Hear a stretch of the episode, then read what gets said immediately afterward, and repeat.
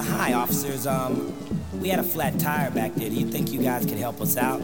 Nah, that's not my job. My job's not to help your fucking ass out. I mean, um, you know, I don't have any other way to get home. That's not my job, asshole. Well, uh, could you tell me what your job is? Right now, my job is eating these donuts. Or maybe. Hey, wait a minute, aren't you? Yeah. But